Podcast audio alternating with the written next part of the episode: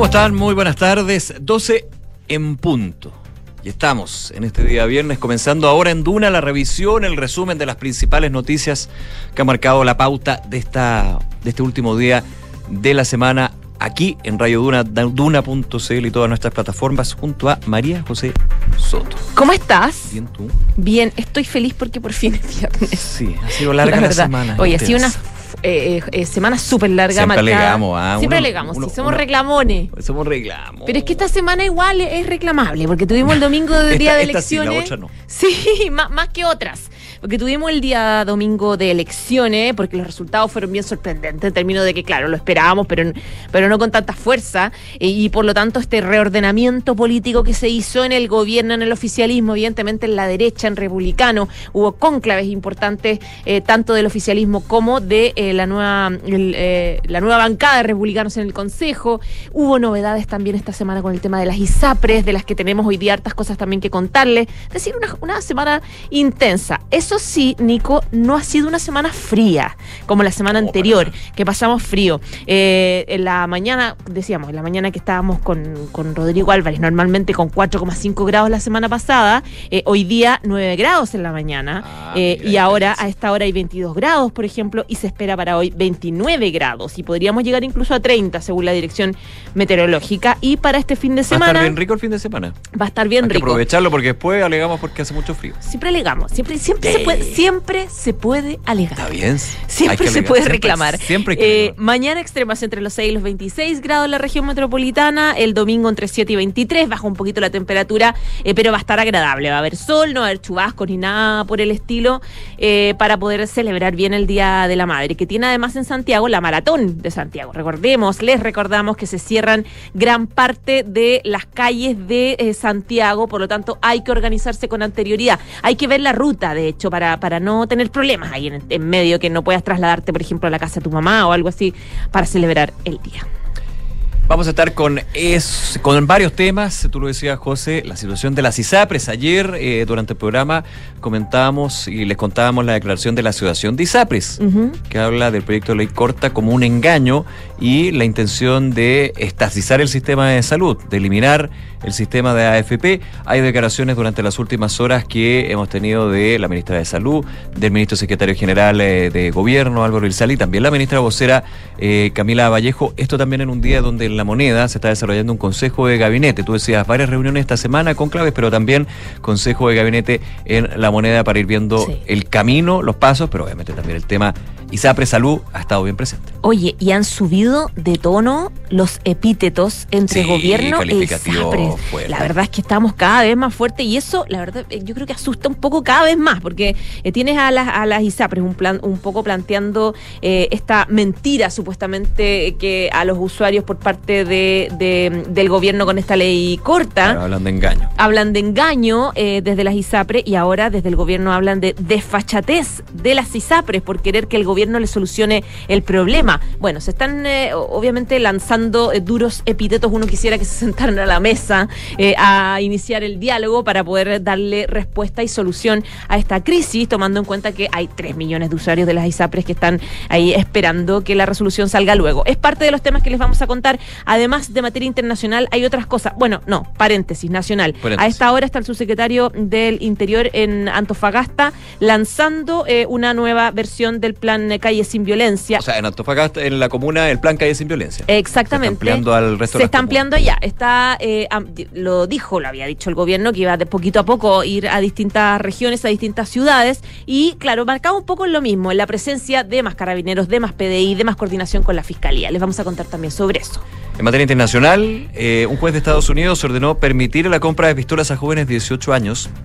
Vamos a estar comentando eso con todo lo que ha sido la discusión ya eterna y en términos de la disponibilidad de armas en Estados Unidos y los hechos que terminan también con, con muertos en ese caso. Rusia asegura que la situación está bajo control en el frente tras rumores de avance ucraniano y una nueva de Elon Musk que le vamos a estar comentando. Bueno, como siempre, tenemos la pregunta del día. Tiene que ver con el domingo, que se cierran las calles aquí en eh, Santiago, en la mayoría de las avenidas, desde las 8 de la mañana, probablemente hasta la 1 de la tarde, por la concreción de la maratón de Santiago. Este domingo se concreta la maratón. ¿Vas a participar? Te dejamos dos alternativas, sí o no. Vota con nosotros. Francesca Ravizza, ¿cómo estás tú? Muy bien, ¿y ustedes? Pues, con ánimo de viernes. Sí, estaba pensando el tema de las ISAPRE. ¿Ya? ¿Ya? No tiene por dónde. Está complicado. O sea, más allá de los epítetos. O sea, Pero tiene que tener por dónde porque ¿Hay algo? son 3 millones de ¿Hay algo? somos yo Sí. estoy en Sapri, somos sí, 3 yo- millones de hay afiliados. algo, hay algo que sin, sin entrar a eh, analizar si son buenas o son malas las ISAPRES, que para eso están los expertos y, y son. Pero hay cosas que no están bien, aunque tengamos ISAPRE. O sea, voy a contar una situación súper personal que me pasó, que uno dice, hay algo aquí que no hace sentido. No me cuadra. Me fui a hacer un examen Ya. pregun- llamé por teléfono. Oye, ¿cuánto cuesta el examen? Porque necesito ver dónde tengo mejor cobertura. Llego, me, me dan un monto y me dicen, sobre ese monto se supone que eh, le van a hacer el descuento de su ISAPRE y si tiene un seguro complementario, también aplica el seguro Pero complementario. tiene que pasar primero por Tiene ISAPRE, que después por pasar, ya perfecto. Y a mí el precio que me dieron del examen que me tenía que hacer me pareció un precio razonable. Ya. perfecto, me lo voy a hacer en este lugar porque ahí está eh, la doctora que me atiende. Llego a pagarlo y el precio de lista, porque yo era usuaria, era cliente de ISAPRE, era tres veces más al precio de lista que me habían dado porque me dijeron, no, ese era el precio del, del examen si es que usted hubiese tenido FONASA. Yo hubiese tenido que pagar eso. Le digo, pero tres veces más. O sea, igual la ISAPRE hizo su trabajo y me reembolsó, pero hay una cosa con la lista de No, precios es que... que- ponen si es que tienes ISAPRE o no. Y eso hay algo... Por el riesgo de que no te puedan pagar a tiempo, la ISAPRE reembolsarle al Claro. prestador en este caso. y finalmente, servicio va por ahí. tú decís, la ISAPRE Que está pasando funciona... hace más de un año. Porque al final la ISAPRE funcionó porque me hizo la cobertura que me tenía que hacer. Pero el trámite tuviste que hacerlo tú. no, pero la no, me- fue todo online. fue todo online, sí, pero al final tuve que pagar más. A pesar de que la ISAPRE me reembolsó lo que me debería reembolsar, pero el precio de lista es muy alto si tienes ISAPRE. Y eso es algo también que hay que analizar. Hay un tema con el sistema y por qué se ha llegado a esto. Porque aquí estamos hablando de la deuda de 1.400 millones Claro. de dólares por lo de la tabla de factores, pero hay otras cosas. Ahora, desde uno que es usuario, hay cosas buenas en la ISAPRE. Yo tengo una muy buena impresión, no sé cuál es, pero me, fu- me- me- me respondieron muy bien para una situación compleja el año pasado con mi cabra. Claro, a eso es lo Que voy, que a mí, Pero eh, hay otras cosas eso- que uno dice, ¿cómo? por eso te digo, a mí la ISAPRE me funcionó bien. Claro. El tema es que, claro, tuvo que hacerme un descuento sobre un precio que era mucho más alto. Bueno. Y eso es otro tema también, un- una variante, una arista. Una arista. ¿Se acuerdan que hablábamos mucho de las aristas con el caso Huracán? Ahí aprendimos Oh, la arista. La arista. Ya, La vamos arista. con los titulares. Vamos con la arista los titulares. La vocera de gobierno, Camila Vallejo, calificó como una desfachatez que la Asociación de ISAPRES acusara al Ejecutivo de engañarlos a través del proyecto de ley corta que facilita el cumplimiento del fallo de la Corte Suprema. La ministra defendió que la propuesta garantiza el cumplimiento de lo dictado por la Suprema al tiempo que no habilita espacios a salvatajes. En tanto, el superintendente de salud, Víctor Torres, en conversación con Radio Cooperativa, criticó los dichos de la Asociación de ISAPRES y dijo que al gremio el proyecto no le gusta porque no quieren devolver lo que se cobró de más.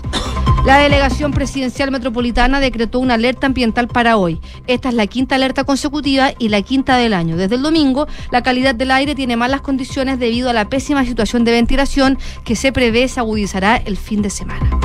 La ministra del Interior, Carolina Toá, anunció novedades en el proyecto Eje Alameda Providencia, que incorpora modificaciones a la Plaza Italia con más espacio peatonal y menos vehicular. Entre ellas se encuentran un gran espacio público al norte de la avenida, el fortalecimiento del paso del transporte público por el sector y la unión de los parques Balmaceda, Bustamante y Forestal. A ocho años del FIFA Gate, la justicia de Estados Unidos dará el veredicto contra el ex CEO de torneos, Alejandro Bursaco, y decidirá si queda detenido. El empresario argentino se declaró culpable y colaboró con la investigación apenas ocurrió este escándalo. Desde entonces nunca pudo salir de Estados Unidos, pero tampoco estuvo preso. Podría recibir una condena de hasta 60 años. Y el técnico argentino Marcelo Bielsa será presentado como el nuevo entrenador de Uruguay el próximo miércoles 17 de mayo.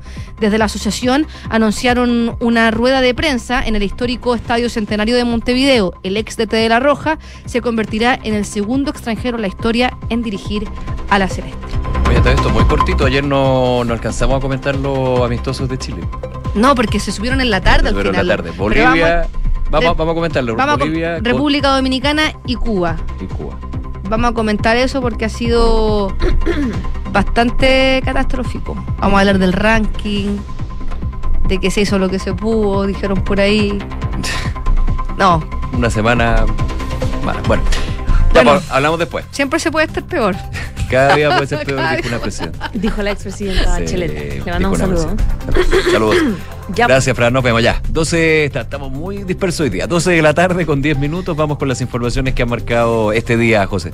Y en las últimas horas el tema de las ISAPRES. La ley corta presentada esta semana por el gobierno sigue generando coletazos. El gobierno ha respondido a esta carta muy dura que ayer les contábamos de la Asociación de ISAPRES en contra del contenido de ese proyecto de ley que tampoco tiene suficientes respaldos por ahora eh, desde sectores de oposición en el Congreso. En esta jornada, el ministro secretario general de la presidencia, Álvaro Elizalde, en conversación con Duna en punto, defendió la presentación de este proyecto de ley corta para lograr viabilizar el fallo de la Suprema, que lo que hace es mandatar a las ISAPRES a aplicar esta nueva tabla de factores a todos los afiliados y también, y ahí está eh, el, punto de conflicto, restituir los cobros en exceso a días de que termine el plazo fijado eh, por la última sala para cumplir con el mandato y ya habiendo hecho la presentación eh, de la solicitud de prórroga de seis meses a la Corte Suprema, que hoy día debería tener el, el resultado de esa solicitud. Ah, hoy día es, debería Claro. por- por informarlo. Debería informarse si, Bueno, se, si se acepta o no en el fondo. Uno entendería que lo aceptaría. Si no,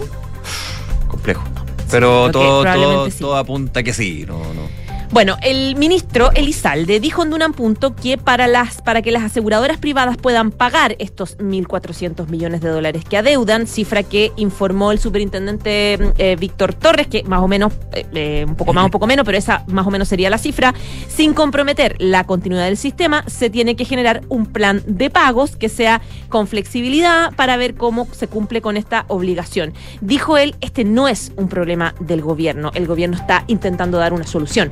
Fue lo que dijo el ministro secretario general de la presidencia, Álvaro Elizalde. Por lo mismo, el gobierno ha hecho una propuesta responsable que se hace cargo de la necesidad de contar con un mejor marco para el cumplimiento del fallo, eh, poniendo en el centro a las personas. Eh, en cuanto a los tiempos, ministro, ahí están los votos para la ley corta en el Congreso. Por una parte, esa pregunta. Y segundo, ¿cuánto tiempo cree usted que se va a dilatar este tema? Hoy día deberíamos conocer la prórroga de la Corte Suprema, no sé si es que la acepta o no. Esperamos que se, que se tramite con, con celeridad, pero también con una curiosidad. Bueno, la propuesta del Ejecutivo ya lo sabíamos, les, les decíamos, no contó con, con el respaldo de las aseguradoras privadas que a través de la Asociación de ISAPRES hicieron una declaración pública donde calificaban la iniciativa como un engaño y que decían que conduce por la fuerza a un monopolio estatal. Acusan también que la propuesta promete rebajas de precios y devoluciones falaces que jamás llegarían a eh, concretarse, decía. Eh, por lo tanto, el- el- el ministro Elizalde hizo un llamado a que ojalá este proyecto se tramite con celeridad, pero también con acuiciosidad. El esfuerzo, dijo, que estamos haciendo para construir una mayoría para avanzar en este proyecto, que nos parece un proyecto positivo, responsable y bien, eh, y bien eh, diseñado, es importante que se apruebe.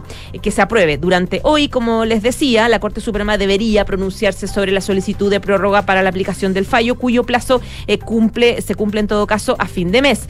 Recordó Elizalde que se solicitó seis meses adicionales para que el Congreso tenga tiempo de poder legislar. Eh, evidentemente, si la legislación sale con mayor premura que eso, es mejor, emitiríamos una circular mucho antes y empieza la aplicación mucho antes. Igual también depende, dijo, de la Suprema, porque podría o no aceptar esta solicitud de prórroga, pero por lo menos ya se ingresó por parte del gobierno. 12 de la tarde con 14 minutos. Eh, tú lo decías, José, el tono de, que leímos ayer, el comunicado de la Asociación de ISAPRES, también en Duna.cl pueden revisar la entrevista el día de ayer al presidente de la Asociación de ISAPRES, Gonzalo Simón, eh, profundizando también en esa respuesta. Eh, fue un tono duro y la respuesta del gobierno también ha sido bastante dura. Digo, dura en términos de los epítetos. Aquí quien tiene la razón, esa ya es una discusión que cada uno podrá, eh, una visión que cada uno podrá tener. Pero eh, comentábamos la conversación, la entrevista con Rodrigo Álvarez del ministro Elizalde, y en la moneda, en medio del Consejo de Gabinete, que ahí vamos a estar contándoles eh, las novedades, hubo vocería de la ministra Camila Vallejo. Salió unos minutos justamente para hablar del tema ISAPRE. Porque después dijo, bueno, Sí. después vamos a estar hablando de otros temas cuando termine el Consejo de Gabinete. Escuchemos lo que decía la ministra eh, Vallejo eh, esta mañana sobre este tema particular. Bueno, nos parece en primer lugar una desfachatez, ¿no? Eh, las ISAPRES no pueden pretender que el gobierno las acompañe en la idea de incumplir el fallo de la Corte Suprema. Eh, si nosotros hubiéramos querido eh, una quiebra generalizada de la ISAPRES, la verdad es que hubiéramos mandatado al cumplimiento inmediato del fallo y la aplicación inmediata del fallo. Y no estamos haciendo eso.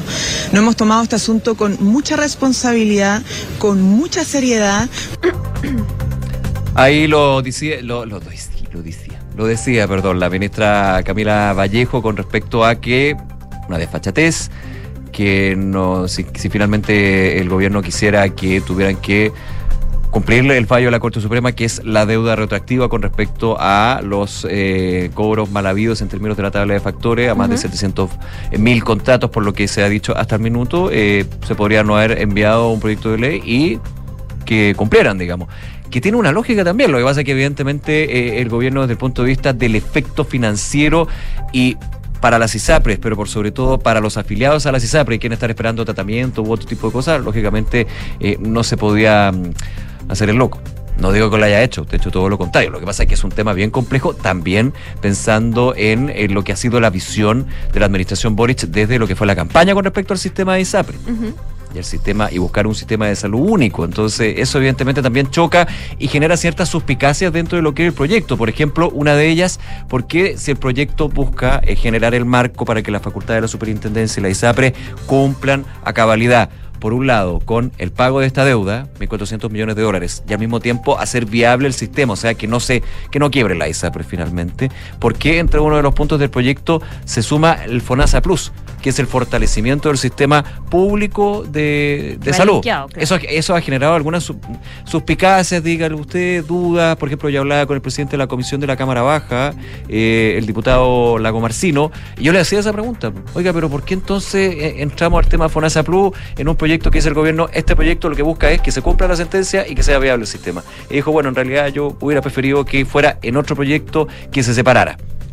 Ah, porque estamos, de y alguna estamos hablando de forma un parlamentario oficialista. enriquece las dudas de quienes plantean que aquí hay un intento en el fondo por eh, terminar con el sistema de salud privada y enfocar todos los esfuerzos hacia, hacia FONASA, que es un poco también lo que decía el senador, el presidente de, de la Comisión de Salud, Juan que Juan Luis eh, Castro, Juan Luis sí, Castro, que decía, sí. acá lo que se, que se pretende hacer, eh, desde su punto de vista, es un poco hacer que las dos compitan, los dos sistemas de salud compitan. Y por ahí van un poco la- las críticas.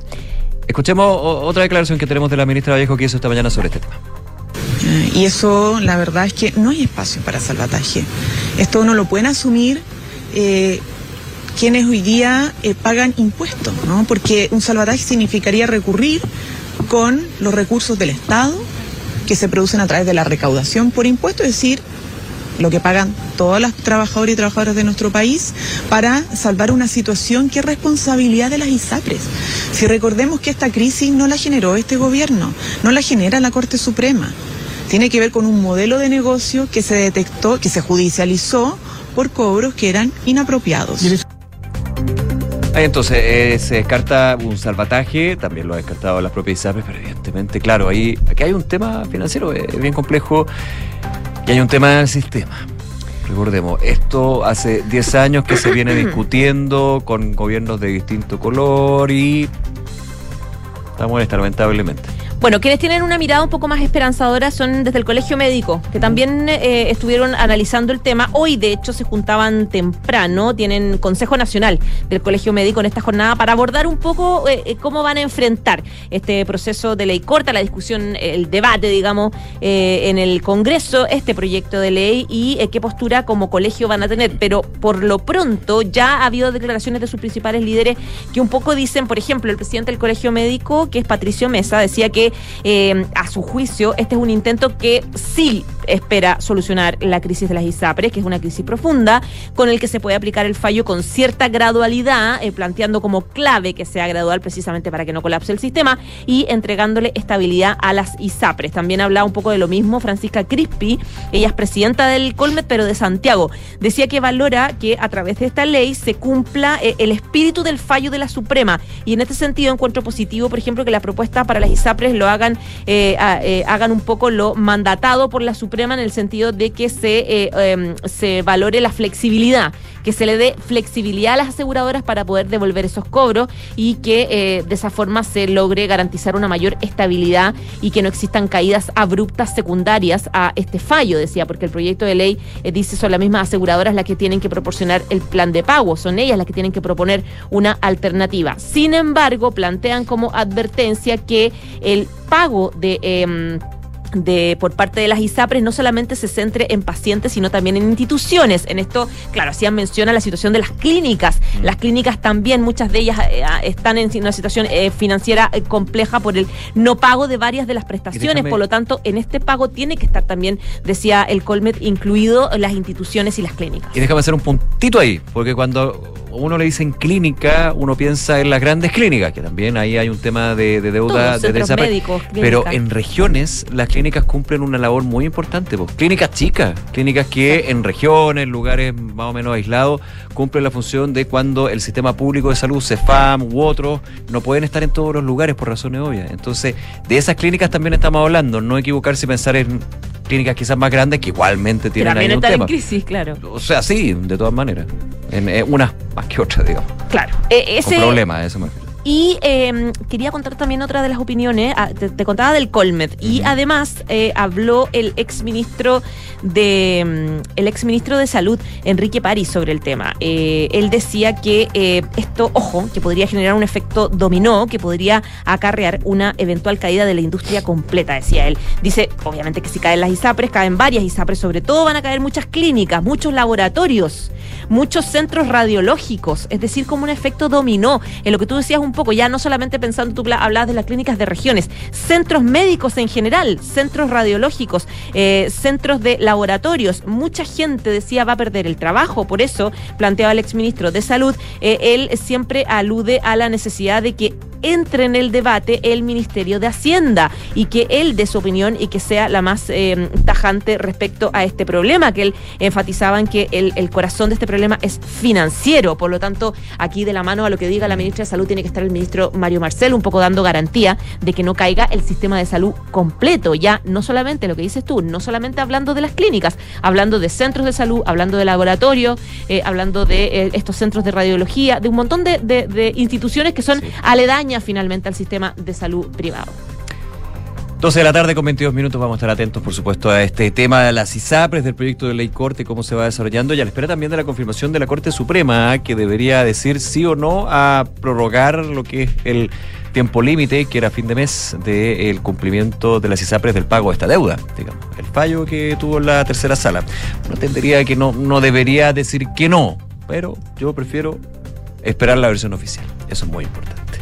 Eh, contábamos a esto también en un día donde hay consejo de gabinete, todavía no, no, no había una, una declaración o una vocería por parte de quien lideró este consejo, la ministra del Interior, Carolina Tobá, eh, obviamente en algún minuto estuvo en este consejo de gabinete eh, el presidente Gabriel Boric, eh, que encabezaron este consejo, al que también se sumaron otros miembros del equipo de gobierno, esto en una semana marcada también por el conclave oficialista, por lo que ha sido también, podríamos decir, los triunfos tras la derrota del gobierno, la derrota, los resultados de las elecciones, los triunfos en términos legislativos, lo que sucedió con el avance de dos proyectos bien importantes para el Ejecutivo, el proyecto de royalty minero y también el proyecto de salario mínimo. Así que vamos a estar atentos ahí a las reacciones tras este consejo de gabinete, gabinete perdón, que se desarrolla en el Palacio de la Moneda. 12 del día, 23 minutos. También estamos pendientes de las novedades desde la Araucanía, donde todavía están los coletazos a propósito de los últimos episodios de violencia en la zona. El subsecretario ayer del Interior, Manuel Monsalve, dijo, voy a ir a la Araucanía a ver cómo está el trabajo que se está haciendo, eh, especialmente respecto de la, distribución de las Fuerzas Armadas en, en la aplicación del estado de excepción constitucional, en medio de críticas de quienes están diciendo, parece que no está sirviendo el estado de excepción constitucional porque parece que las Fuerzas Armadas no están lo suficientemente coordinadas, hay un problema de liderazgo, hay varias dudas que se están eh, planteando. Y hoy día hubo una conferencia de prensa en la Araucanía de eh, varias autoridades precisamente para ser llamados al gobierno. Estaba el gobernador regional de la Araucanía, Luciano eh, Rivas, estaba la senadora republicana Carmen Gloria Aravena, el consejero constitucional electo de, em, de, republicanos también Héctor Urban, al, al, cual atacaron a su familia esta semana, que llamaron a cambiar la estrategia con la que el gobierno está enfrentando estos hechos de violencia. Em, tras una reunión en la sede del gobierno regional de la Araucanía, la senadora eh, Aravena lamentó este ataque que afectó a Urban y su familia esta semana.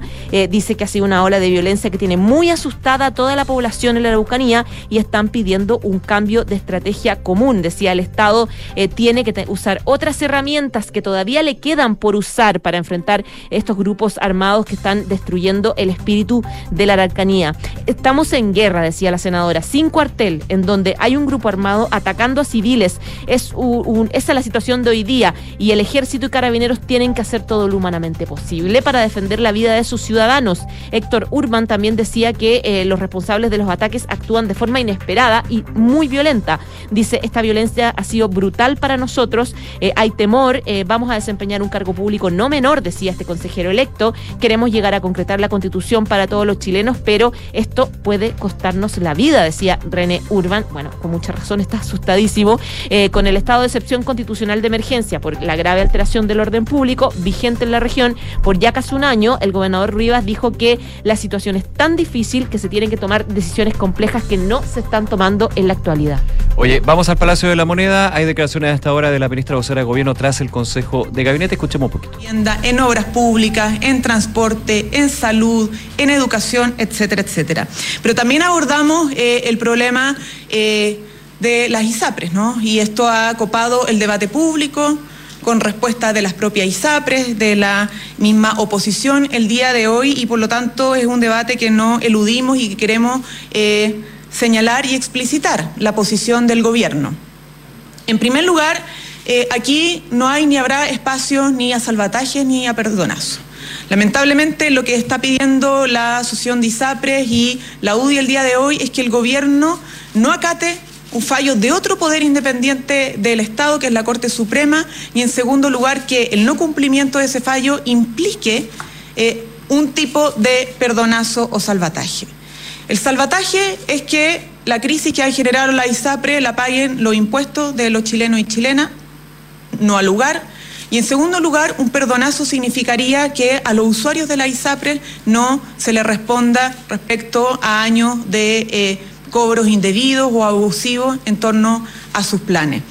Eh, pero además queremos señalar que para evitar eso el gobierno lo que ha establecido es un proyecto de ley corta justamente para darles el plazo que se requiera a la ISAPRE en poder presentar eh, un plan de cumplimiento y pago de acuerdo a su propia realidad, es decir, una flexibilidad para la protección de los usuarios en torno a sus devoluciones que se requieren, ¿cierto? Pero también para que puedan, eh, podamos garantizar eh, que el sistema se cuide y particularmente las prestaciones de salud de los usuarios de la ISAPRI. Y además, siendo muy pragmático y con mucho sentido de realidad, el fortalecimiento de FONASA, porque ya FONASA, como un administrador, ¿cierto?, de un fondo de cotizaciones en materia de salud está recibiendo nuevos cotizantes de la ISAPRE.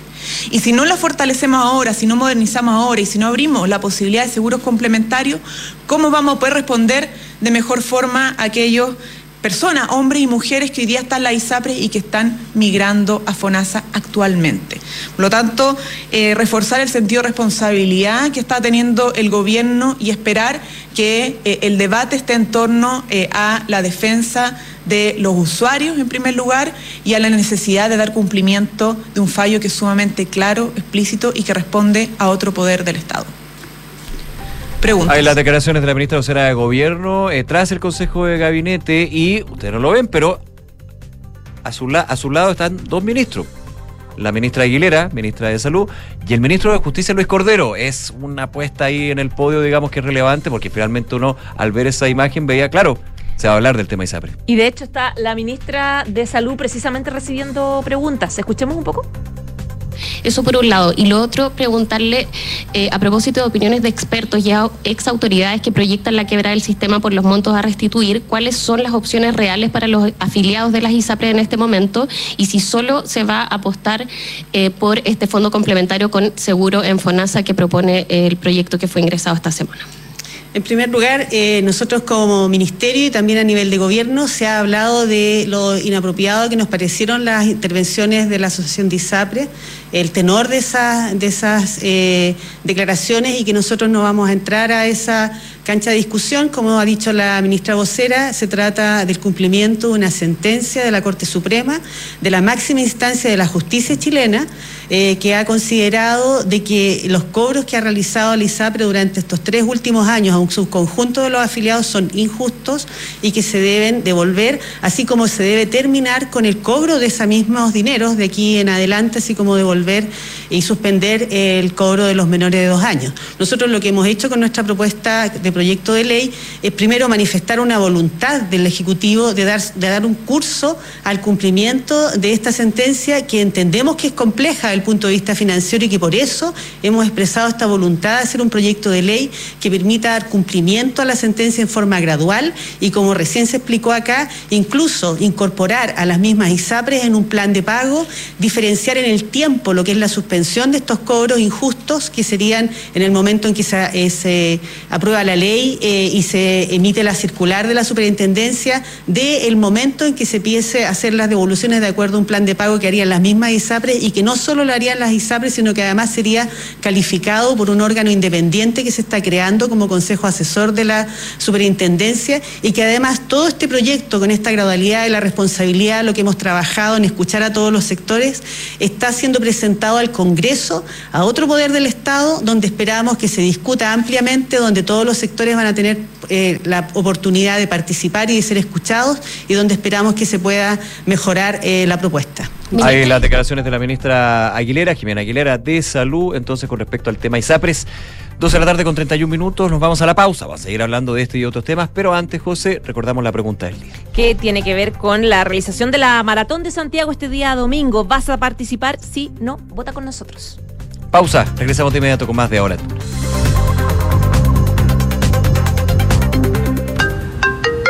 Hola, mi amor. Hola, hola, ¿cómo estás?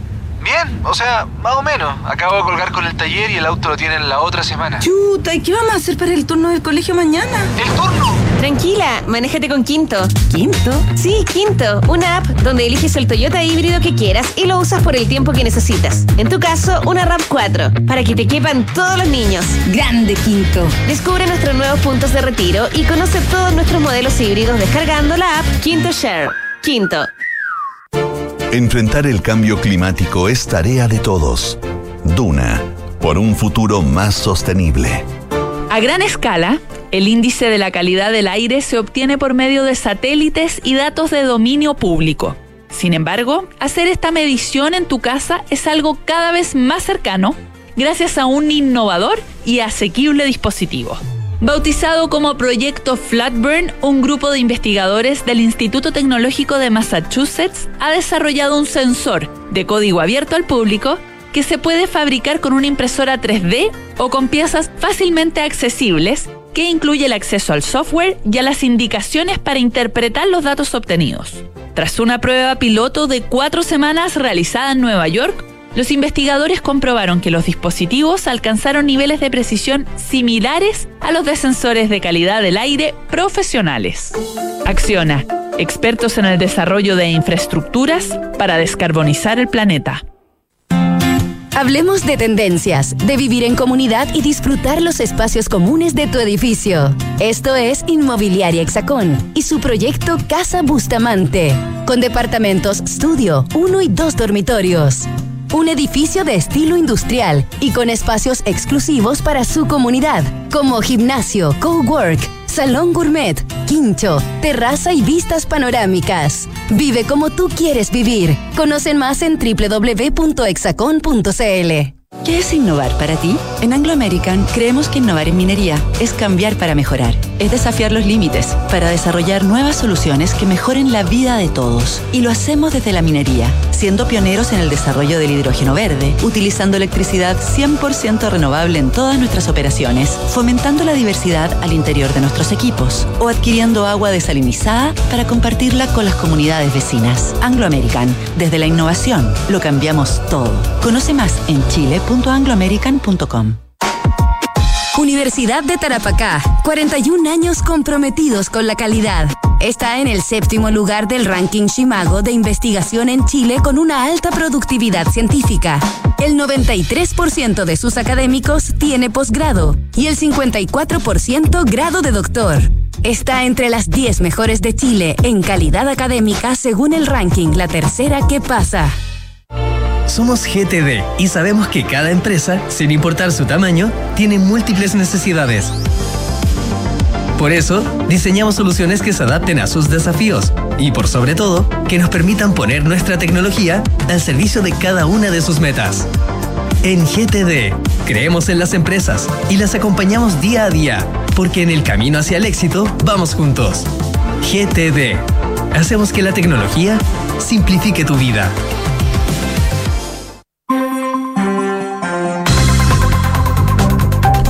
12 de la tarde con 35 minutos. Estamos de día a viernes. Estamos en Ahora en Duna y estamos con todos los deportes, las novedades a esta hora junto a Francesca Ravizza. Y déjame partir con un dato Cuéntame. que leí aquí en la tercera. El titular dice lo siguiente. Y dice, obvio que se me per- No, ah, y, y aquí está. No lo encuentro. Echámosle carbón al computador. No, echémosle carbón al que está Ya usando sé, el Es computador. domingo. Ya, filo, O sea, que- es, es viernes, es domingo. Es viernes y tu cuerpo Por lo favor, sabe. ya. eh, tú lo tienes. Dale.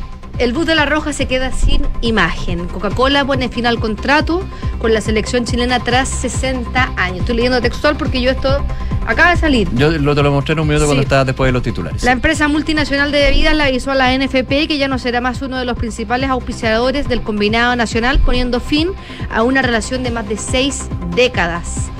En Quilín ya tienen avanzado el nuevo patrocinador. ¿Con Pepsi. quién? No, no es una broma, no, es un titular broma, es verdad. Está en el Deportivo de la tercera, lo pueden Además, también tiene un acuerdo para sumar a la firma automotriz MG. Ah, mira. Eso está bueno. Ya. Pero eh, no ver el bus de la Roja con, sin, sin esta marca de bebida gaseosa. Sí, aparte que Pues bueno, 62 tenía una años. relación porque el, el logo de la marca Coca-Cola, que era la que había, era rojo. Claro, po, Pepsi claro. es azul. Entonces Pero- va, pero seguramente línea- va a pero- cambiar. Tiene una línea. de alguna forma ahí los marqueteros se la van a Sí. ingeniar para que se sientan igual identificados todos los hinchas. La bebida anterior pagaba 6 millones de dólares anuales. Mientras que ahora esa cantidad subió al principio, mira que sale, fueron más de 60 años de una relación productiva, provechosa y que le entregó importantes recursos económicos al balompié criollo, en especial a la selección.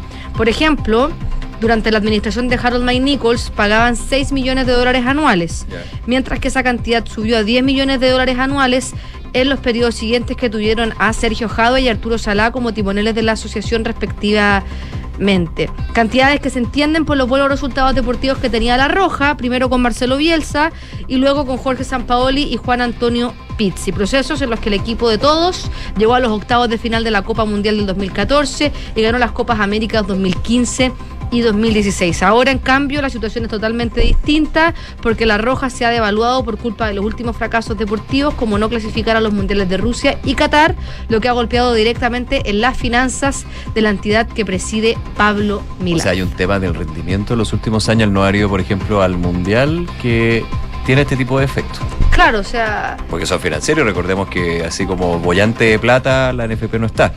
Desde que se la. Claro. Algunos. Oye, y hablando de los rendimientos deportivos que traen consecuencias económicas, Sí, sí. los malos rendimientos deportivos también traen consecuencias deportivas. ¿Y qué quiere decir esto? Pero si está- estás redundando en lo que estás diciendo. No. ¿Qué pasa? Que si es que tú ya no eres una selección que es atractiva para los rivales, en las próximas fechas amistosas, que es como la que tenemos ahora, la ventana FIFA, que va entre el 12 y el 20 de junio, los rivales que son atractivos para la selección chilena ya no quieren jugar contigo. ¿Y qué pasa? Que finalmente eh, la selección chilena, la, la NFP, confirmó a los próximos rivales de La Roja para esta fecha FIFA, que finalmente va a jugar tres amistosos, uno con Bolivia, en Bolivia que ese es un ese es un rival bastante atractivo para la Roja porque se va a ir a jugar en altura, es un rival que en los últimos años le ha hecho la pelea a Chile y es un rival directo Yo, yo ahí no tengo ningún tipo de discusión, digo. de discu- es un rival con el que vamos a jugar, así que es importante saber cómo viene la mano, pero los otros dos son Cuba y República Dominicana. Primera vez, estaba leyendo unos datos ahí que tira el Mercurio y también el analista en Twitter, que Chile juega con un rival que está bajo el ranking 150 desde que existe el ranking FIFA y esto es de 1993. La selección chilena actualmente está en el puesto 31 del ranking FIFA y va a jugar con mm, República Dominicana que se encuentra en el puesto 151 y eh, con Cuba que ocupa la posición 165. Además, después de nueve años, la selección chilena va a jugar con una selección que está fuera del top 100, que fue el año 2014 en Estados Unidos con Haití, bajo el mando de Jorge Sampaoli. Esto, más allá de los rivales, deja un gusto amargo, porque es que eh, estamos jugando mal, nos está yendo mal en lo deportivo, no, eso no es cuestionable, o sea, no clasificamos a Rusia, no clasificamos a Qatar y los rivales no quieren jugar con nosotros. ¿Y cómo se le va a exigir a Berizzo que muestre todo lo que tiene? Si es que no, es que hay una cosa administrativa que no está dando resultados. ¿Y cuál es, cuál es la respuesta que tiene la NFP para esto? Bueno, en Radio Cooperativa, el gerente de selecciones Rodrigo Robles dijo que esto es algo multifactorial, que hicieron lo que pudieron. Entre lo real y lo factible, dice, hay varias situaciones que algo se ha comentado, pero básicamente lo que quería el técnico de la selección chilena era que eh, la prioridad fuera jugar en Chile.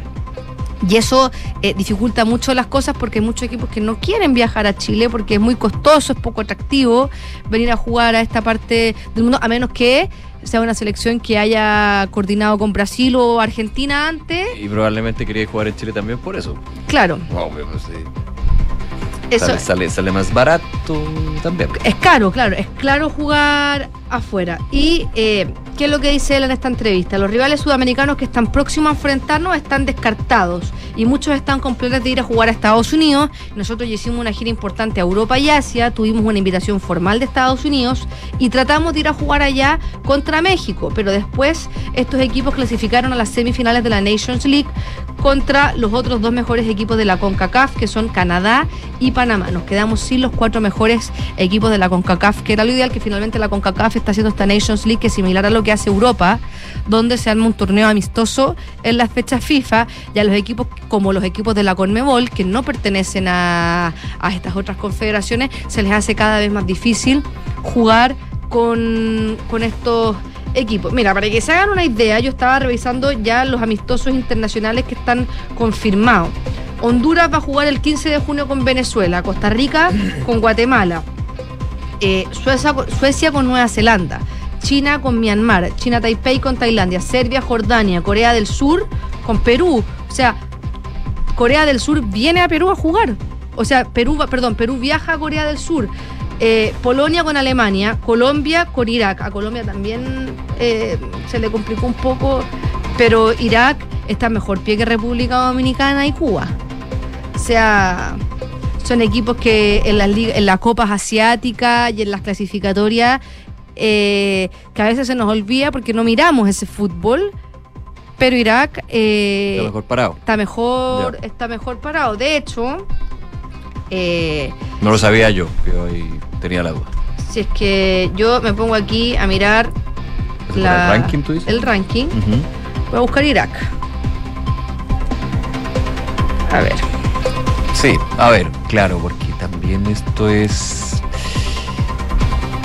Ahora, que son tantos factores que, que influyen en quién, con quién puede jugar amistoso, ¿no? Ese es el tema. Aparece Irak. Pero en algún minuto tú habías, tú habías comentado, no sé, algunas declaraciones de que esperaban que los amistosos fueran solamente con equipos con los que uno se encuentra en la clasificatoria y al Y ahora final- dicen que no, porque entonces no se como pudo, que se- entonces. pues, se- bueno, eso, era, eso era lo que quería Berizzo. Ahora lo que quiere el técnico es distinto a lo que pueden concretar, digamos, desde la organización. Porque el único que te va a encontrar en clasificatoria es Bolivia. Claro, o sea, pero el tema es que no es atractivo jugar con Chile. Eso es complejo, pero sí. Eso es complejo porque eh, otros equipos podrían haber hecho un esfuerzo de meter entre esta Liga de las Naciones y la, la fecha FIFA dura del 12 al 20. Ya. Entonces, entre medio, o sea, ¿por qué Chile está haciendo tres partidos amistosos y no dos? Porque, bueno, la ventana da. Hay Pero en que- una será mejor hacer todo. Bueno, no sé. No, hay, no hay plata para viajar tampoco, porque Pero ¿por qué podrá- Perú viajó a Corea del Sur a jugar con un, un Corea del Sur que, que le fue bien en Le Qatar? bien, No, para Corea del Sur le fue bien. Le fue bien en Qatar. O sea, eh, ¿por qué no podemos jugar con Australia o con Nueva Zelanda? O sea, Australia le ganó el por el eh, le ganó en el repechaje a, a Perú. O sea, bailarín. o sea, imagínate que Haití, que estábamos diciendo, oye, la última vez que Chile jugó con una selección sobre el, el ranking 100 fue Haití, fíjate que hoy día Haití está en el puesto 87 y estamos jugando con selecciones que están bajo el 150. O sea, China está en el 80. Estoy diciendo Ahora, igual que... el ranking, el ¿es el ranking FIFA? Este es el ranking FIFA. Ya, pero el ranking FIFA también te considera historia. Sí, O sea, tiene como 20, 20 25 parámetros, no solamente el desempeño actual. no es solamente por- porque, porque estamos 30, si no deberíamos estar peor. Eso sí. O sea, el, Si considerara Sí, solo gracias. el actual Si considerara Gracias, Copa Américas y Copa Sudamericana. Oye, Gracias. Y mm, otra cosa también que tiene relación con la, con la selección chilena es que eh, desde la página de la NFP bajaron unas láminas que decían que los partidos estos con Cuba y con República Dominicana se iban a jugar fuera de Santiago. En Cuba se iba a jugar al Estadio Esterroa Rebolledo el 11 de junio a las 6 de la tarde en Concepción. Y el con República Dominicana el 16 de junio a las 8 y media en el Estadio Sausalito de Viña del Mar. Esas gráficas se bajaron y se empezó a generar toda una duda de qué pasa. Al final los partidos no, no tienen estadio, se van a jugar todos en Santiago. Y las autoridades, tanto de la ANFP como las autoridades regionales, en distintas entrevistas, esta en la que estoy leyendo yo fue a Radio Bio Bio, dicen que eh, se han hecho las conversaciones. eh, está hecha la solicitud. El estadio Estelroa, por ejemplo, dice el alcalde de Concepción, Álvaro Ortiz, confirmó que hubo ya diálogos entre la, la municipalidad y la ANFP, pero ahora hicieron la solicitud formal. Y como todavía no está confirmado, bajaron la gráfica porque hay hecha una solicitud. Ah, no, tienen que aceptarte la Tienen que aceptar, o sea. Básico. básico, o sea, ¿por Eh, te adelantaste, ya. se Mala adelantaron suerte, y, mala suerte. y no está... o sea, mal pero- hecho, digamos. más Pero lo más probable es que No los partidos de la selección chilena que se jueguen en Chile se vayan a regiones que es algo que también le gusta, aunque sean rivales malos. Aunque sean. Porque te digo, Pero cuen- van dime a ser tú. partidos con sabor, Van a ser con sazón. con sazón. Pero dime tú, una figura de República Dominicana. No, un jugador que esté jugando en un equipo que tú digas, chuta, Ahora, hay una presión igual porque si te llegan a ganar ya... es porque ahí estamos en lo más. O sea, República Son Dominicana. Amistoso, amistoso será, pero... República Dominicana, para que nos hagamos una idea, es un equipo que tiene cultura de béisbol, Eh, sí, claro. que tiene cultura de básquetbol, que tiene mucha más relación con los deportes estadounidenses que con. Como parecido a lo que tiene Costa Rica. Ah, parecido a lo que tiene Costa Rica, pero una li- un, una- una- un- un fútbol que sí ha crecido, pero en 2017 ya recién empezó a tener una liga profesional de fútbol. Entonces, si no le ganamos a esos equipos, es que cerremos la puerta por fuera y preocupémonos de las selecciones inferiores. Y empecemos a preocuparnos de la sub-20, la sub-23 y, y tratemos de clasificar al Mundial del 2034. Ya, bonito fin de semana. Eh, con todo. Hoy te fuiste con todo. Está bien, está bien. Está pero bien, pero me gusta me- que, que sea aterrizada y que ponga las cosas para, para construir más que destruir. Sí, sí, yo creo que a la selección le Sí, vaya obvio, bien, obviamente, pero hay cosas que Pero no estamos bien. no estamos bien y no podemos tratar de tapar el sol con un dedo. O sea, que se hizo. decir no están bien porque uno dice como no, mi selección, yo soy selección y cuando las cosas malas, oye, la selección que somos. Pero se hizo lo que se pudo. No jugaron bien, jugamos bien. ¿Cuál es la diferencia? No. Aquí hay harto de mm, voluntades también administrativas. O sea, no se le puede exigir solamente a lo deportivo que haga su papel cuando lo federativo y, las personas que están al mando eh, no lo están haciendo bien. Y, y para mí, eh, más allá de las excusas que da el gerente de, mm, de la NFP, no se están haciendo bien las cosas. Porque estamos con unos equipos malos que no nos sirven para mejorar. O sea, yo prefiero jugar con Alemania y perder 4-0 que golear a República Dominicana o a Cuba. Pero por último te enfrentas a la competencia, lo que significa, no sé, estamos mal. Y es porque no hay plata también, ¿ah? No, hay sí. una mezcla de factores. No, es una mezcla de factores, no solamente por, por- por cómo estamos, digamos, sino por, el- por, por la caja. Ya, Fran, eh, me voy muy animado al fin de semana. Que te vaya muy bien. Chao. Ya, estoy molestando. Chao. Que lo pases muy bien.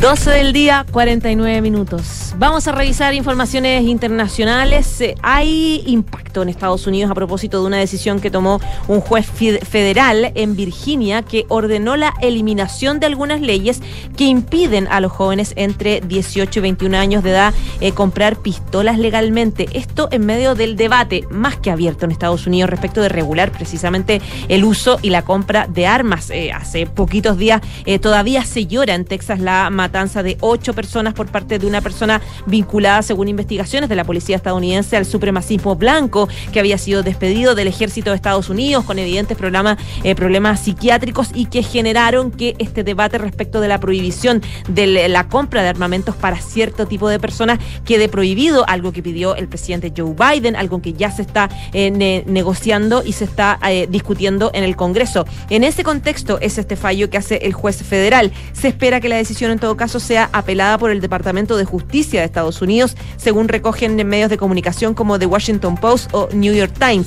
Los jóvenes estadounidenses de entre 18 y 21 años de edad pueden comprar legalmente armas de fuego como rifles o escopetas, pero no pistolas, en virtud de una serie de regulaciones que limitan su acceso a este tipo de armas más portátiles y fáciles de esconder. La decisión del juez de Virginia argumenta que estas normas son inconstitucionales y cita un fallo reciente del Tribunal Supremo estadounidense que expandió el derecho a portar armas eh, de fuego en público.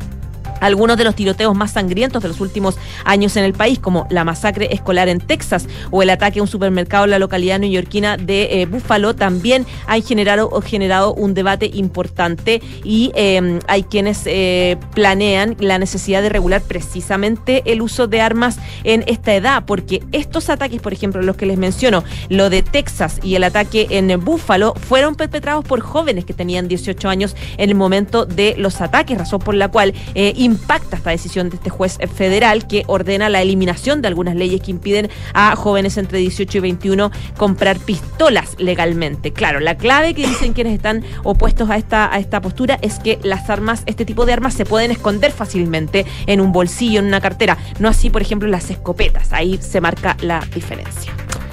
12 de la tarde con 51 minutos. Eh, en otras informaciones del mundo, Rusia aseguró que tiene bajo control la situación en el este y sur de Ucrania. Esto tras eh, los rumores que se han viralizado en redes sociales sobre avance de las tropas ucranianas en varios puntos del frente. El Ministerio de Defensa de Rusia en un comunicado dijo las declaraciones difundidas por canales individuales de Telegram sobre rupturas en el frente que tuvieron lugar en varios puntos de la línea de contacto no se corresponden con la realidad.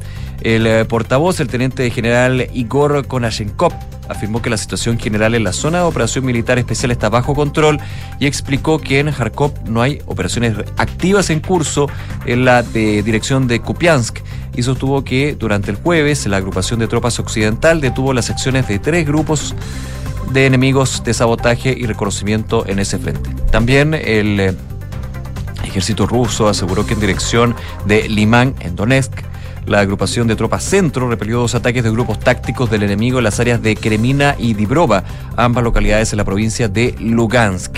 Eh, en tanto, se precisó que los mercenarios del grupo Wagner continúan liberando la parte occidental de Artyomovsk con el apoyo de la aviación y la artillería. Oye, y hay novedades también con Elon Musk, que Elon Musk, que eh, ayer anunciaba que eh, encontró un nuevo CEO para la plataforma de medios sociales de Twitter, que va a empezar a trabajar en unas seis semanas y él decide entonces dar un paso al costado. Él decide dejar esta, este rol como eh, principal CEO de Twitter y eh, deja su puesto. Él ayer en Twitter decía que ella refiriéndose a un reemplazo femenino, va a comenzar aproximadamente en seis semanas su rol en el perfil oficial de eh, Twitter. Dice, mi rol pasará a ser de presidente ejecutivo y eh, va a supervisar productos como software, etcétera. Eh, según Reuters, es probable que la medida disipe las dudas de los inversores de Tesla, cada vez más preocupados por el tiempo en que Elon Musk, Musk dedicaba a dar un giro a Twitter. De hecho, las acciones de Tesla repuntaron cerca del fin de las operaciones después de que eh, Musk hiciera este anuncio. Y hoy día, hace poquito, ya se supo novedades. Confirmó que Linda Yacarino se va a convertir en la nueva direc- directora ejecutiva de Twitter. Los rumores sobre la posible designación de esta ex jefa de publicidad de NBC Universal habían estado circulando desde el primer momento en que este nuevo dueño de la red social había anunciado que sería eh, sustituido eh, en su puesto por una mujer. Yacarino se desvinculó hoy día de NBC Universal después de más de una década dentro del gigante de medio estadounidense, propiedad de Comcast. Ahí lideró un equipo de publicidad generando millones de dólares en ingresos y forjando también asociaciones estratégicas con otras compañías em, eh, eh, tecnológicas como Twitter o Apple. De esta forma, ella se convierte en el, el reemplazo oficial, digamos, de Elon Musk, que eh, anuncia a Linda Yacarino, la ex jefa de publicidad de Universal, que será la nueva CEO de Twitter. 12 de la tarde con 55, 12 de la tarde con 55 minutos. Estás en Ahora en Duna. Lo comentábamos durante la semana también, eh, sigue la preocupación con respecto a la situación migratoria. eh, ya el domingo pasado, cuando estábamos en las elecciones, se daba este vuelo de una línea aérea de Venezuela para migrantes que estaban parados en la frontera eh, norte del país. Fueron como 120 o cerca de 120, si no me equivoco, personas que vuelven a Venezuela y eh, siguen las tratativas para que se vayan reanudando ese tipo de vuelos o repitiendo ese tipo de vuelos, que no es solamente poner un avión, sino que hay un tema diplomático ahí eh, de por medio. Se había anunciado que una delegación chilena iba a justamente viajar a Venezuela para eh, tratar estos temas migratorios. Bueno, el Ministerio de Relaciones Exteriores de Venezuela eh, ministro, perdón, Jan Gil, recibió este jueves al secretario general de Política Exterior de Chile, Alex Bitzing, quien encabeza la delegación chilena de visita en Caracas, que fue enviada para gestionar nuevos vuelos humanitarios para abordar la crisis migra- migratoria. Ambos funcionarios exploraron también oportunidades para, dijeron, elevar los niveles de trabajo conjunto y reconstruir de manera progresiva las relaciones bilaterales históricas. Eh, la comisión enviada por el gobierno chileno tiene como propósito negociar nuevos vuelos que repatrien a cientos de migrantes varados en la frontera norte del país. También en esta instancia se reunió el viceministro para América Latina, Rander Peña, para abordar distintos temas de interés binacional. El eh, ministro de Relaciones Exteriores chileno, Alberto Van Claveren, ya había dicho el martes que el gobierno quiere saber la disposición de Venezuela para generar nuevos vuelos. Este es el gran tema, digamos, que tiene ahí eh, la delegación chilena con eh, sus pares en Venezuela. Le decía el canciller de Van Claveren que la información que ha entregado la Embajada de Venezuela en Chile es que hay varios ciudadanos que quieren regresar. Eh, el domingo eh, fue un to- aquí está, un total de 115 migrantes venezolanos varados desde hace semanas en la frontera norte de Chile. De Chile se subieron a este vuelo, un vuelo que partió rumbo a Caracas desde la ciudad de Arica y fue costeado por el gobierno de Nicolás Maduro y forma parte del programa Vuelta a la Patria, el cual, con el cual ya han regre- regresado de distintos otros países cerca de 30.000 venezolanos, de hecho desde 25 países distintos según cifras oficiales de la administración venezolana. 12 del día, 57 minutos. Les contábamos hace un rato que el subsecretario del Interior, Manuel Monsalve, está en el norte, en la, en la región de Antofagasta. Él eh, está a propósito del lanzamiento del plan Calle Sin Violencia, dijo que la próxima semana de hecho va a ir a la Araucanía. Y respecto de su presencia de hoy en eh, Antofagasta, él anunció este, este programa, dice que, eh, o decía ahora en una declaración que dio hace unos minutitos, que este plan pretende persecución penal para identificar a las personas en un contexto no menor y es que Antofagasta fue elegida como una de las comunas con, de las ciudades con mayores índices de criminalidad, de homicidios. De hecho, según el Observatorio de Homicidios, en el año 2022 se produjeron 65 eh, ahí en Antofagasta. Casi el 60% se produjeron, eh, se produjeron con armas de fuego en la vía pública y además tienen imputados desconocidos porque son homicidios que se planifican. Es lo que decía el subsecretario del Interior, tenemos que cambiar.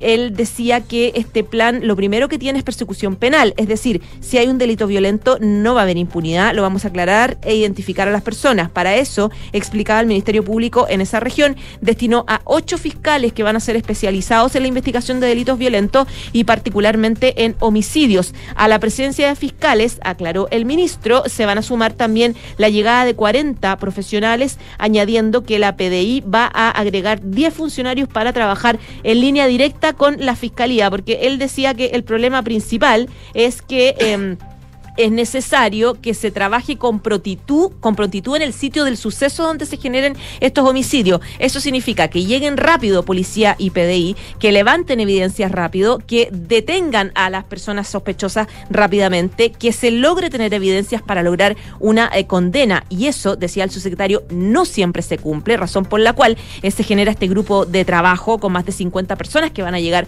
para incrementar la labor de seguridad en Antofagasta.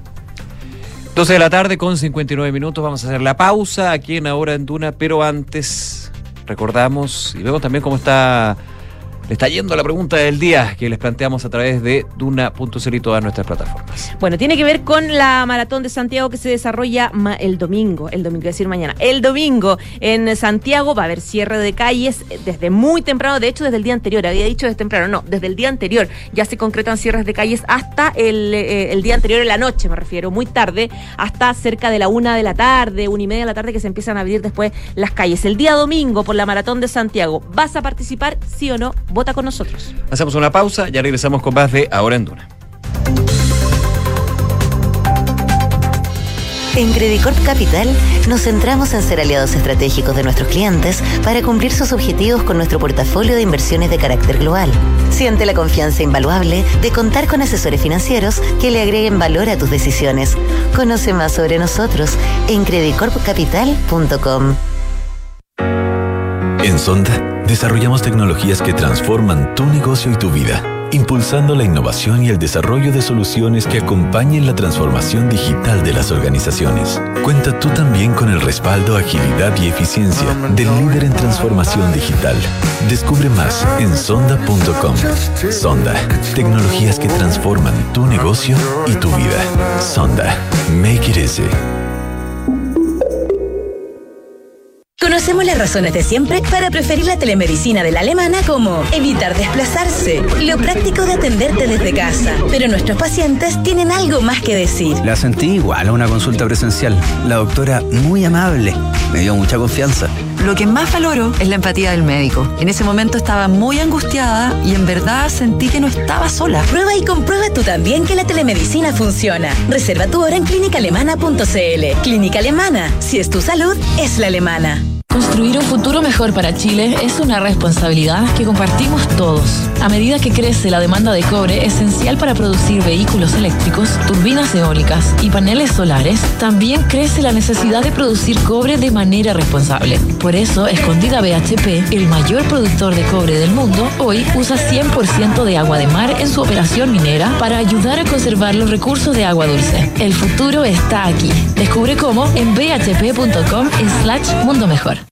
Oiga, don Heriberto, su señora dice que ya no ocupan tanta estufa en el invierno. Ya, pues, ¿cuál es su secreto para ahorrar? Ningún secreto, doña Margarita. Es que ahora vivimos la eficiencia energética.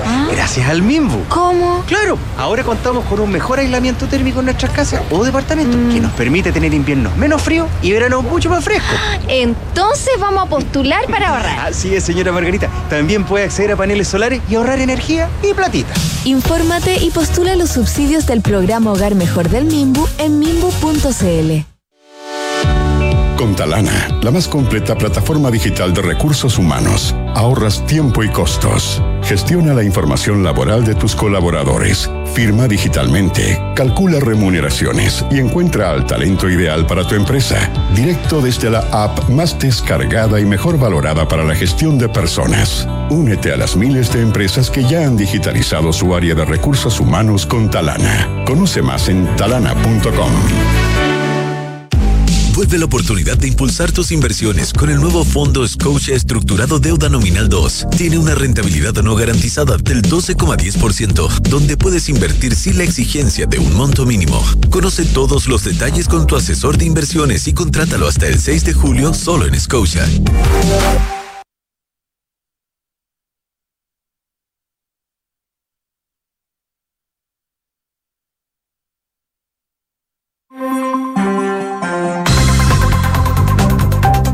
12 de la tarde con 3 minutos. Estamos en ahora en Duna, revisando las principales noticias que resumimos como siempre este día viernes los titulares de Enrique Llavar. La ministra vocera de gobierno, Camila Vallejo, calificó como una desfachatez que la Asociación de acusara al Ejecutivo de engañarlos a través del proyecto de ley corta que facilita el cumplimiento del fallo de la Corte Suprema.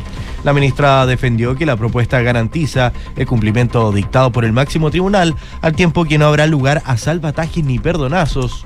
El presidente de las ISAPRES, Gonzalo Simón, respondió a los dichos de la ministra y aseguró que tiene la duda de si realmente la ministra entiende la crisis que esto puede causar y los efectos para el sistema sanitario. La ministra de Salud, Jimena Aguilera, cuestionó la inacción de la Asociación de ISAPRES ante la controversia que ha generado el proyecto de ley que busca cumplir con el fallo de la Corte Suprema. La titular de Salud indicó que el Ejecutivo le ha planteado en distintas oportunidades al gremio que si tiene un entendimiento distinto de lo que dice la sentencia judicial, ellos pueden recurrir a la Corte, pueden presentar un escrito en derecho, pedir recursos de aclaración, pero hasta el minuto no lo han hecho. En tanto, el superintendente de salud, Víctor Torres, en conversación con Radio Cooperativa, criticó los dichos de la Asociación de ISAPRES y dijo que al gremio el proyecto no les gusta porque no quieren devolver lo que se cobró de más. El Partido Republicano calificó como un punto político el sentido del proyecto de resolución que envió la bancada de diputados de la UDI a la Cámara de Diputados para llamar a la corporación a comprometerse a respetar las 12 bases constitucionales que sustentan la redacción de la nueva Carta Fundamental. La iniciativa que se va a votar la próxima semana se da luego de que el diputado Johannes Kaiser pusiera en duda el respeto de las fases en el proceso, algo que la tienda ha asegurado no será efectivo y que las reglas del juego se respetaran.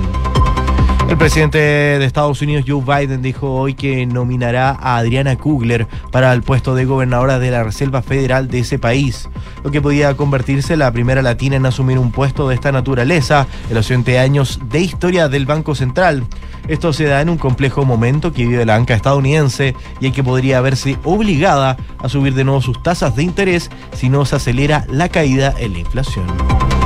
El propietario de Twitter, Elon Musk, anunció en su cuenta que el plazo de seis semanas ab- abandonará el puesto de CEO de la red social para desempeñar el papel de presidente ejecutivo y jefe de tecnología de la empresa. Según consignó el Washington Post, el puesto será asumido por la jefa de publicidad de NBC Universal, Linda Yacarino. En noticias del deporte, Cristian Garín sigue vivo en el Máster de Roma. El chileno logró quedarse con el segundo set ante el 17 del mundo Tommy Paul y ahora todo se definirá en el tercer juego. Gracias, Quique. Gracias a ustedes. Que te ve muy bien. Una de la tarde con seis minutos, perdón. Estoy, estaba volando. Bueno, vamos con las noticias nacionales. La vocera del gobierno, Camila Vallejo, calificó como desfachatez que la Asociación de ISAPRES acusara al Ejecutivo de engañarla a través del proyecto de ley corta que facilita el cumplimiento de la Corte Suprema. La vocera, la vocera de gobierno, dijo que le parecía una desfachatez porque las ISAPRES no pueden pretender que el gobierno las acompañe en la idea de incumplir este fallo. Bueno, nos parece en primer lugar una desfachatez, ¿no? Eh, las ISAPRES no pueden pretender que el gobierno las acompañe en la idea de incumplir el fallo de la Corte Suprema. Eh, si nosotros hubiéramos querido eh, una quiebra generalizada de la ISAPRES, la verdad es que hubiéramos mandatado al cumplimiento inmediato del fallo y la aplicación inmediata del fallo. Y no estamos haciendo eso. No hemos tomado este asunto con mucha responsabilidad, con mucha seriedad. Y eso, la verdad es que no hay espacio para salvataje. Esto no lo pueden asumir eh, quienes hoy día eh, pagan impuestos, ¿no? Porque un salvataje significaría recurrir con los recursos del Estado que se producen a través de la recaudación por impuestos, es decir, lo que pagan todas las trabajadoras y trabajadoras de nuestro país para salvar una situación que es responsabilidad de las ISAPRES.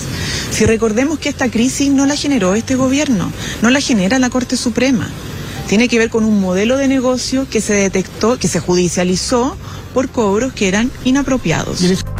Claro, y ahora hace unos minutitos les contábamos y les transmitíamos en vivo como la vocera y habló de un perdonazo. Dijo, esto no es un perdonazo a las ISAFRES y a las ISAPRES y pidió sentido de responsabilidad en torno a la defensa de los usuarios y la necesidad de dar sí o sí cumplimiento a este fallo. Al minuto sale también la ministra de Salud que consideró inapropiada la declaración de las ISAPRES. Dijo, no entraremos en esa cancha de discusión porque es un fallo de la Corte Suprema que dijo que los cobros que se hicieron a las ISAPRES eh, eh, en los últimos tres años, que las ISAPRES hicieron a los usuarios, deben devolverse. Sí, y con respecto, que, ha habido un, un, ¿cómo decir? Una guerra de declaraciones entre el gobierno, entre la ISAPRE, la ISAPRE, el gobierno, con respecto a esto. Y el tono empieza a ser bastante fuerte como tendencia, no, no ha aumentado, digamos, una cosa siempre dentro del respeto, pero desfachatez, engaño, epítetos que obviamente no sé si a los afiliados finalmente les sirve porque estamos en el, estamos en el problema igual, digamos. Ahora, eh, con respecto a las declaraciones de la ministra Vallejo en CNN Chile, estuvieron justo en entrevista con el presidente de la Asociación de ISAPRE, Gonzalo Simón, que ustedes también pueden revisar la entrevista que ayer se eh, dio con el eh, representante del gremio en nada personal, con Matías del Río y Enrique Llávar ayer en Duna.cl. Ahí pueden revisar también. Bueno, se le preguntaba en CNN Chile en esta entrevista en la mañana con respecto a las declaraciones de la ministra Vallejo, cuando el Palacio de la Moneda dijo que la respuesta de la ISAPRE era un des- una desfachatez y en ese sentido el representante de, las, de la asociación dijo lo siguiente, hemos escuchado las declaraciones de la ministra y tenemos la duda de si realmente ella está al tanto al tanto, digamos, de, de- de la situación, de la crisis. Como ciudadano, uno puede preguntarse si el gobierno tiene toda la información, si entiende la crisis que esto puede causar, cómo se puede empujar este proyecto que va a tener estos efectos y estas repercusiones en el acceso a la atención de salud de la población. O sea, aquí tenemos clarísimo que en lo que respecta al gobierno, Ministerio de Salud y demás es, y a las ISAPRES, porque aquí estamos hablando de la Asociación de ISAPRES, que engloba a nueve de las ISAPRES abiertas del, del sistema de la industria, eh, no hay ningún espacio de conversa. Y que esto va a tener que definirse, como tantas otras cosas, en el Congreso. Yo lo pongo en esos términos porque efectivamente el proyecto, ha dicho el gobierno, busca que se cumpla con el dictamen y la resolución fallo de la Corte Suprema. Estamos a la espera de ver si se acepta la prórroga, que uno entendería que no debería haber ningún problema en ese sentido. Porque recordemos que este proyecto, si abuelo de pájaro se dice entre 3 a 6 meses. Y si sale a ser ley, ahí ya podemos empezar con la presentación eventualmente de las ISAPRES de presentar sus planes de pago. Con esta deuda que llegaría a 1.400 millones de dólares por 725 mil contratos. El tema es el siguiente, pongámosla, no, no, quiero entrar a, a analizar de sobremanera este caso porque lo hemos conversado muchísimo, he estado con los distintos actores, desde los críticos, desde los...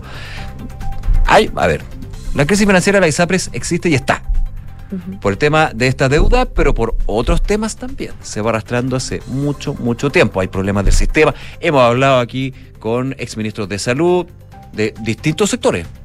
De izquierda a derecha, o sea, ya, ya hay un tema de ideología que obviamente siempre está en estas conversaciones, pero eh, donde, por ejemplo, quienes eh, dicen hay que apoyar el tema de la ISAPRE, pero que aquí había un problema del sistema y de los mismos involucrados, digamos, desde el sistema político y desde la ISAPRES también que hay un reconocimiento también de los privados en este caso. El tema es el siguiente, hay un sobrecosto en términos de los planes porque no se cumplió con lo que fue un dictamen, una resolución judicial en términos de la tabla de factores. Eso es ineludible, ineludible. La deuda existe, pero no es una deuda, no, es un sobrecosto que finalmente pagaron los afiliados, cerca de 725 mil, si no me equivoco la cifra. Y la Corte Suprema es taxativa, dice esto en, retro- en, en- en re- en retrospectiva hay que Desde pagarlo de tal y tal. 2019, claro. Gracias, desde 2019. O sea, eso está, eso se va a tener que pagar. Ahora, ¿cómo se va a discutir? Claramente el gobierno y las ISAPRES, que serían los dos actores de esta historia, superintendencia que representa también el gobierno en este caso y otro, se va a tener que ver con el proyecto de ley en el Congreso, lo que tampoco va a ser fácil, po. Pero por lo menos ya esta guerra de declaraciones, que ya la habíamos visto antes, pero quizás no con un toro tan fuerte, no que- me, no me muestra también- un panorama muy positivo. Y que deja la sensación de indefensión también a la opinión pública. De, Porque, claro, porque lo que hablábamos fuera. Lo que hablábamos fuera del aire. El afiliado o la afiliada que está en tratamiento. que están en procesos de tratamiento Cuando oncológicos, por ejemplo, y viven esta incertidumbre de enviando ese mensaje en la moneda y las ISAPRES hablando de desfachatez, de mentiras, etcétera. O sea, evidentemente que es necesario que ambas partes se sienten a conversar Engaños, y piensen en claro, y piensen en el cuán gradual puede ser este proceso de pago para dar el O sea, cumplimiento. ya nos vamos a los garabatos en cualquier minuto. Insisto, hay un tema de fondo más allá de las declaraciones, pero esto se ve muy complejo. E insisto también en el punto, se va a tener que discutir en, eh, en, en área legislativa, digamos. Que tampoco digamos que es tan fácil. Por eso. Una de la tarde, 13 minutos. Cambiamos de tema, vamos a la política. Recordemos que hace una semana, hubo casi una semana, hubo elecciones. Se eligió a consejeros constitucionales donde les fue muy bien a los eh, consejeros de, eh, de republicanos, razón por la cual hicieron este durante los últimos dos días una suerte de cónclave, una reunión en la región de Valparaíso, en Casablanca, para fijar un poco los puntos del trabajo que van a hacer. Eh, esta reunión estuvo liderada por José Antonio Caz, el ideólogo fundador del Partido Republicanos, ex candidato presidencial, y también por el, el presidente del partido, que es Arturo Esquella, que es ex diputado, ex UDI, y quien tiene bien eh, claro eh, la necesidad de que eh, el Partido Republicano tenga un rol distinto, que se diferencie de la Convención Constitucional en términos de la intolerancia, es decir, que puedan lograr acuerdos y se centren en las cosas que unen eh, a otros sectores políticos. Y ese fue el mensaje que tanto José Antonio Cas como Esquella les dijeron a los consejeros en esta reunión que duró dos días, que cerró ayer en la tarde,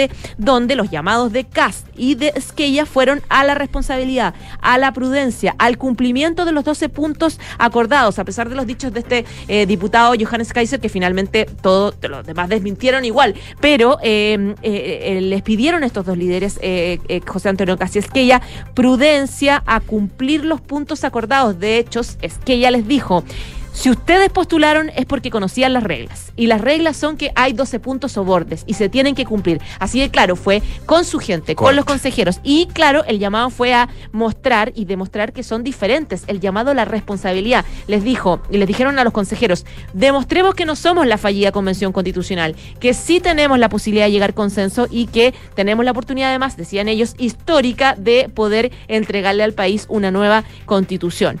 Bueno, quienes no están tan seguros todavía y no les creen todavía es en la derecha más tradicional, en la centro derecha. Eh, por ejemplo, en la UDI. Eh, están todavía respecto de las dudas del cumplimiento eh, real de estos 12 puntos, razón por la cual la bancada de diputadas y diputados de la UDI ingresó un proyecto de resolución para que se respete fielmente los 12 bordes democráticos e institucionales eh, contenidos en el famoso Acuerdo por Chile, en cuanto a, representar, representan una garantía fundamental, decían los parlamentarios, para evitar que el futuro Consejo Constitucional no incurra en la misma actitud revanchista y refundacional que a su juicio tuvo la extinta eh, Convención Constitucional. Dentro de los parlamentarios que firmaron este documento están Juan Antonio Coloma, Jorge Alessandri, Gustavo Benavente, Sergio Bobadilla, Felipe Donoso, Cristian Lavé, entre otros. En cuanto a las 12 bases para el proyecto de nueva constitución que quedaron establecidos, el diputado del Partido Republicano, Johannes Kaiser, dijo que nosotros no firmamos nada, indicando que ellos solamente están comprometidos con eh, la mayoría. Claro, porque de hecho republicanos nunca, no, era parte de ese acuerdo. Ese era el argumento por lo menos que decía él. Eh, él decía los 12 bordes en la medida en que efectivamente estén de acuerdo con lo que es la actual constitución, no tengo ningún eh, problema. Eh, sin embargo, estos diputados de la UDI dicen esto tiene que cumplirse sí o sí, razón por la cual presentaron este requerimiento para de alguna forma presionar a republicanos a que sí sea fiel a estos 12 bordes. La ley es la ley, hay una reforma constitucional Además. que estableció esos 12 bordes. Ahora, eh, si uno quiere entrar a la discusión de cómo se aplica cada uno, el, el que más resuena acá es el, el punto 5, el quinto borde. ¿Qué es? Chile es un Estado social y democrático Ah, claro. de derechos con... Ese, ese Es eh, el más complejo. porque hay una cosa ya eh, casi filosófica. Oye, eh, 12, una de la tarde con 17 minutos, eh, novedad. A ver. 1.45 aprox. La ministra de la vocera de la Corte Suprema, Ángela Ah, Vivanco, mira. da a conocer la resolución sobre la solicitud hecha por la Superintendencia de Salud para ampliar el plazo de cumplimiento de la sentencia sobre alza de planes de ISAPRE por tabla de factores. Ya. O sea, Así va a ser que- con, con vocería incluida. ¿eh? Sí, no, es que la han tomado desde, desde ese punto de vista. La- ministra de Banco, de hecho, ha tenido que salir varias veces a contestar una serie de, de- de puntos con respecto a la resolución de la tercera sala de la Corte Suprema. Así que en unos 25, 30 minutos más habría novedades con respecto a si se acepta o no la prórroga, que es una pata de esto. Pero es una pata relevante porque si no se aceptara, ya a mí me da la idea de que sí.